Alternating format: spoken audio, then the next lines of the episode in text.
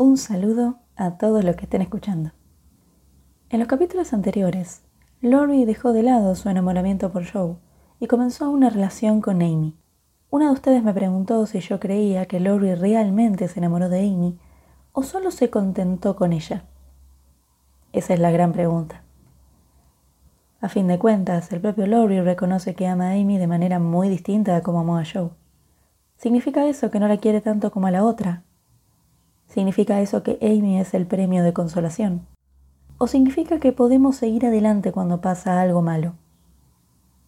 Los afectos no son pilares inamovibles. Pueden cambiar con el tiempo como también cambiamos nosotros. ¿Puede una persona llegar a sentir genuina amistad por alguien a quien amó con desesperación? Como los buenos escritores, Alcott plantea más preguntas que respuestas. ¿Ustedes qué creen? Adentrémonos un poco en la vida conyugal de la joven pareja. ¿Me acompañan? Mujercitas, por Luisa May Alcott. Capítulo 44. Mi Lord y mi Lady.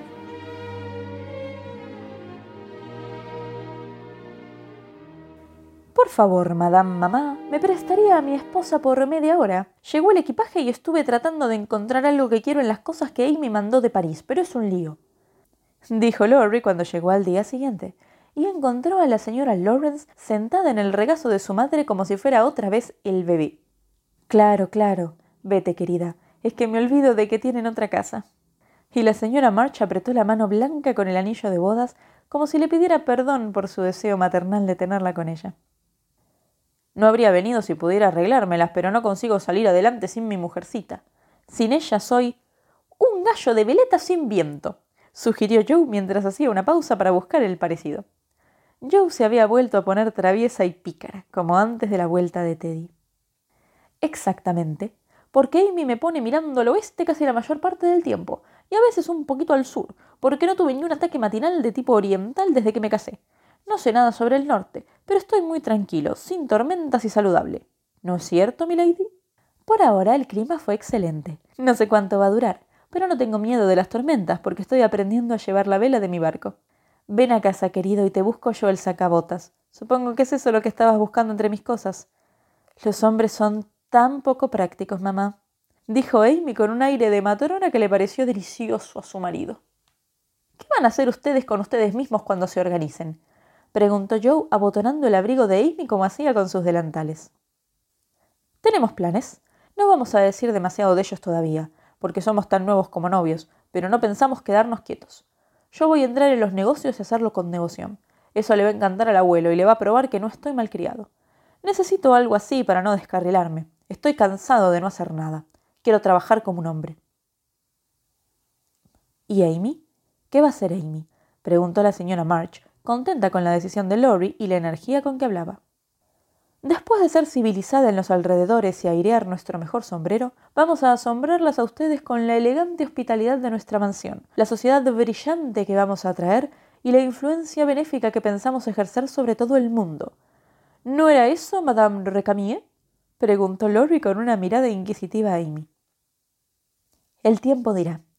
Vamos, impertinencia mía, y no escandalices a la familia diciéndome cosas feas frente a ellos, contestó Amy, que había resuelto que primero construiría una casa con una buena esposa adentro antes de establecer un salón y ser la reina de la sociedad.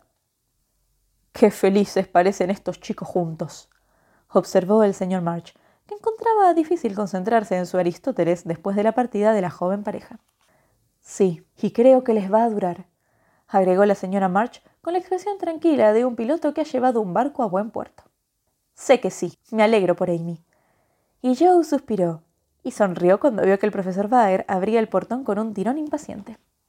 Más tarde, esa noche, cuando ya estaba tranquilo con respecto a la suerte del sacabotas, Lori le dijo de pronto a su esposa que estaba corriendo de un lado a otro, arreglando sus nuevos tesoros artísticos. Señora Lawrence.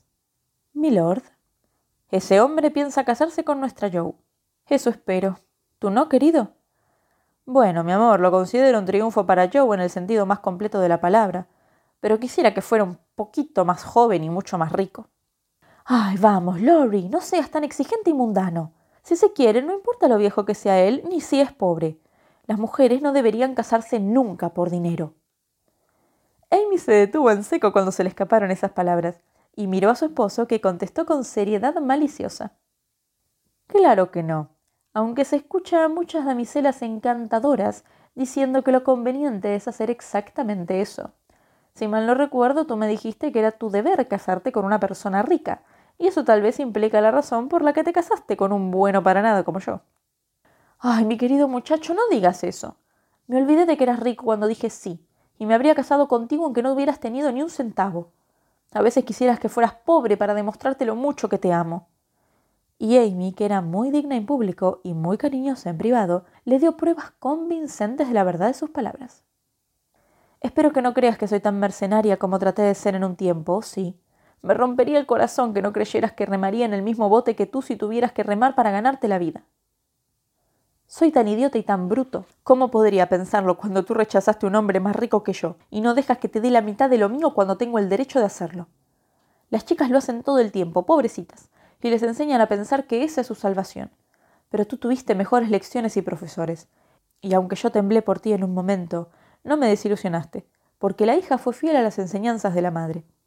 Le conté eso a y parecía tan contenta y agradecida como si le hubiera dado un cheque por un millón para que lo gastara en caridad. Tú no estás escuchando mis comentarios morales, señora Lawrence. Y Laura hizo una pausa porque Amy tenía los ojos ausentes aunque fijos en su cara. Sí, sí, y admiro el hoyuelo de tu mentón al mismo tiempo.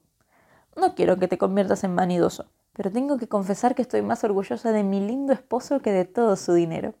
No te rías, pero tu nariz es un gran consuelo para mí.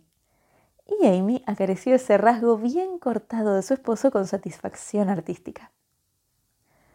Laurie había recibido muchos cumplidos en su vida, pero nunca uno que le viniera mejor, y lo demostró enseguida con toda la tranquilidad, porque se rió del gusto peculiar de su esposa mientras ella decía lentamente ¿Puedo hacerte una pregunta, querido? Claro que sí. ¿Te va a molestar si Joe se casa con el profesor Baer? Ah, sí que ese es el problema, ¿eh? Pensé que había algo en ese hoyuelo que tanto te gustaba. Como soy el tipo más feliz de la tierra, te aseguro que puedo bailar en la boda de Joe con un corazón más liviano que una pluma. ¿Lo dudas, Monami? Amy levantó la vista hacia él y se sintió satisfecha. Su último miedo, sus celos, se desvanecieron para siempre, y le agradeció la sensación a su esposo con la cara llena de amor y confianza. Ojalá pudiéramos hacer algo por ese profesor.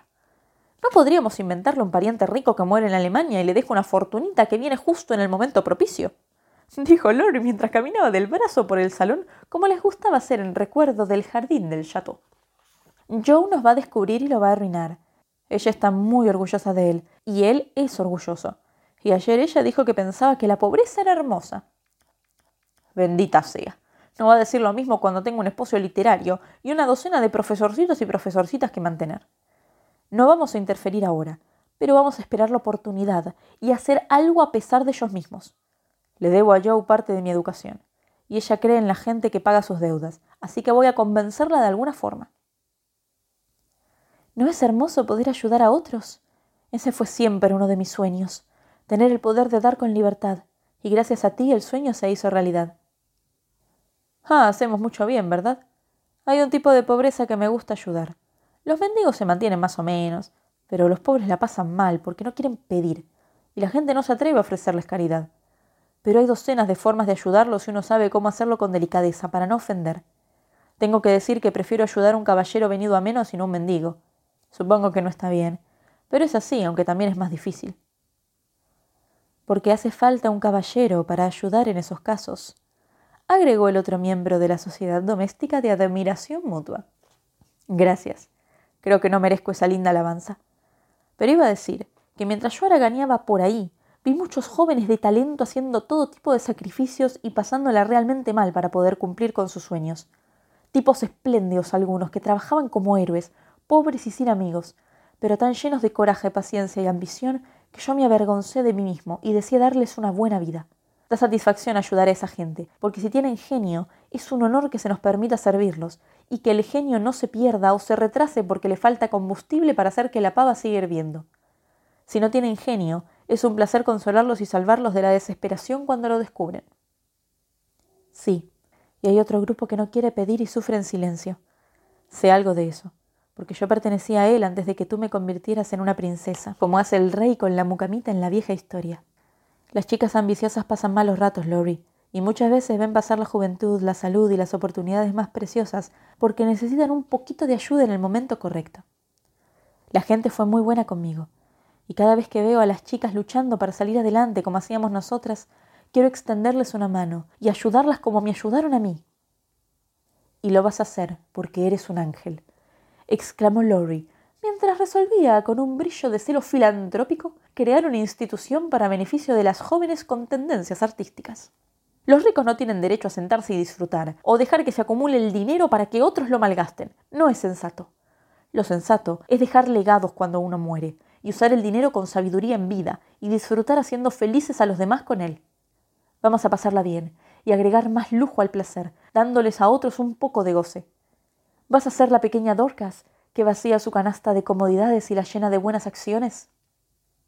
Con todo mi corazón, y tú vas a ser valiente como San Martín y detenerte en medio de tu galante galope por el mundo para compartir tu mano con el mendigo. Trato hecho.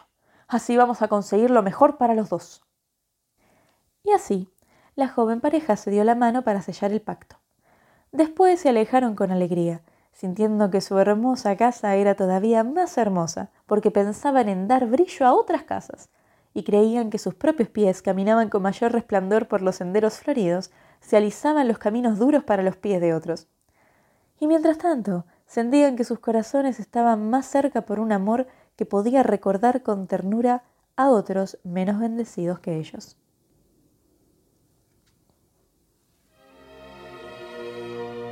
¿Qué les ha parecido? Recuerden que pueden escribirme a castellanoaudiolibros.gmail.com dejarme un comentario en este episodio o convertirse en uno de los mecenas de este proyecto. El link está en la descripción. Un saludo y hasta la próxima historia.